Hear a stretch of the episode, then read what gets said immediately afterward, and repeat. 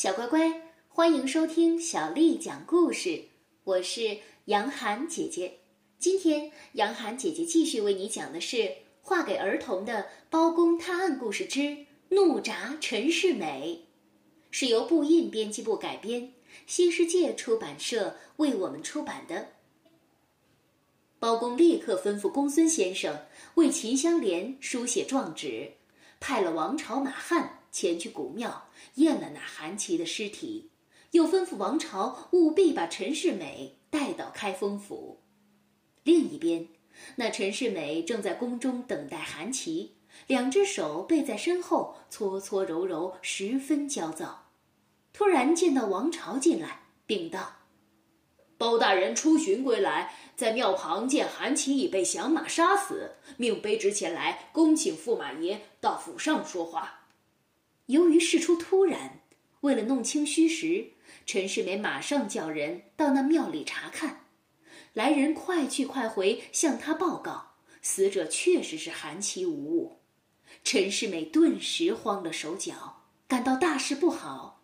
但他随即转了念头，想把韩琦的死诬赖给开封府，便大喊一声：“来人呐！是王朝！”分明是杀了韩琦的凶手，给我拿下！被捆绑的王朝哪肯承认杀了韩琦？但眼看陈世美就要动刑，于是他灵机一动，将计就计地说：“好吧，我承认，那韩琦确实是我杀的。”陈世美叫他在供词上画了押，然后得意洋洋地押了他往开封府而来。包公看见陈世美前来，暗自高兴。然而，二人刚坐定，陈世美便先发制人的说：“本宫已将那杀死韩琦的凶手拿下，正待你我一同审问。”随即命人带上了王朝。包公定睛一看，佯装迷惑，向王朝问道：“本哥命你前去邀请驸马爷，为何落得带个大家回来？”王朝回答。是驸马爷诬赖卑职杀了韩琦。陈世美脸色一变，说道：“ 什么诬陷？本宫此处还有你已画押的供词呢。”包公接过供词一看，皱起眉头，又问王朝：“你为何胡乱招供？”王朝笑道：“ 卑职若是不招，驸马爷如何来得这么快呀？”包公恍然大悟。便要向前卸下王朝的刑枷，陈世美一看不对，立即向前阻拦道：“若走脱了凶手，如何是好啊？”包公说：“哼，走脱了王朝，却走不脱忘恩负义的小人。”陈世美一听这话，不禁浑身一颤，问道：“此话怎讲啊？”包公正色道：“依本府调查。”杀死那韩琦的不是王朝一人，而是三人。随即喝道：“带人！”只见秦香莲两手抱着钢刀，领着东哥春妹走了进来。陈世美这一惊吓非同小可，但他迅速抽出腰间的佩剑，一个箭步向前，就要刺向秦香莲。幸好包公眼明手快，屈身一把抓住他的手腕，问道。驸马爷何故见了这妇人就要拔剑杀他？陈世美说：“他既然是响马，杀了何妨？”眼见秦香莲母子已被包公保护退下，陈世美强作镇定，向包公问道：“那杀死韩琦的响马现在何处？”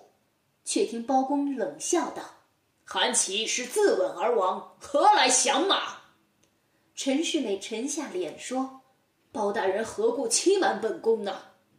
包公又是一声冷笑说：“哼，驸马爷何必装糊涂？方才那妇人分明就是你的发妻秦香莲，如今寻上门来，驸马爷打算如何善了？”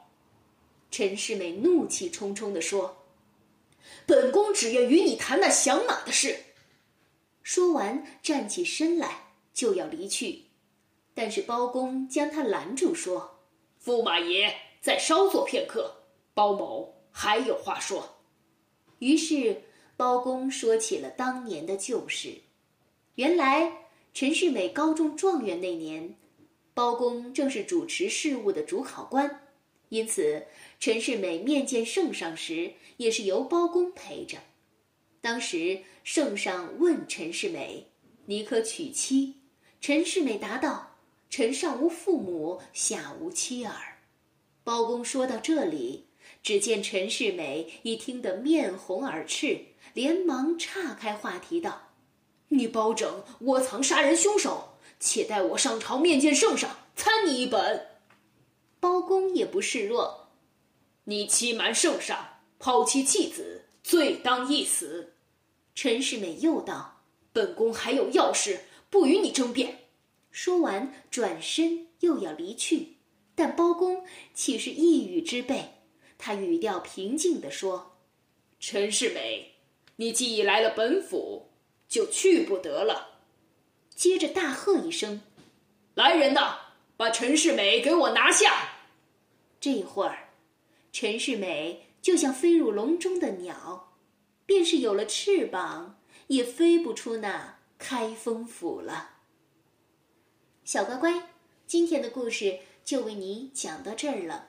如果你想听到更多的中文或者是英文的原版故事，欢迎添加小丽的微信公众号“爱读童书妈妈小丽”。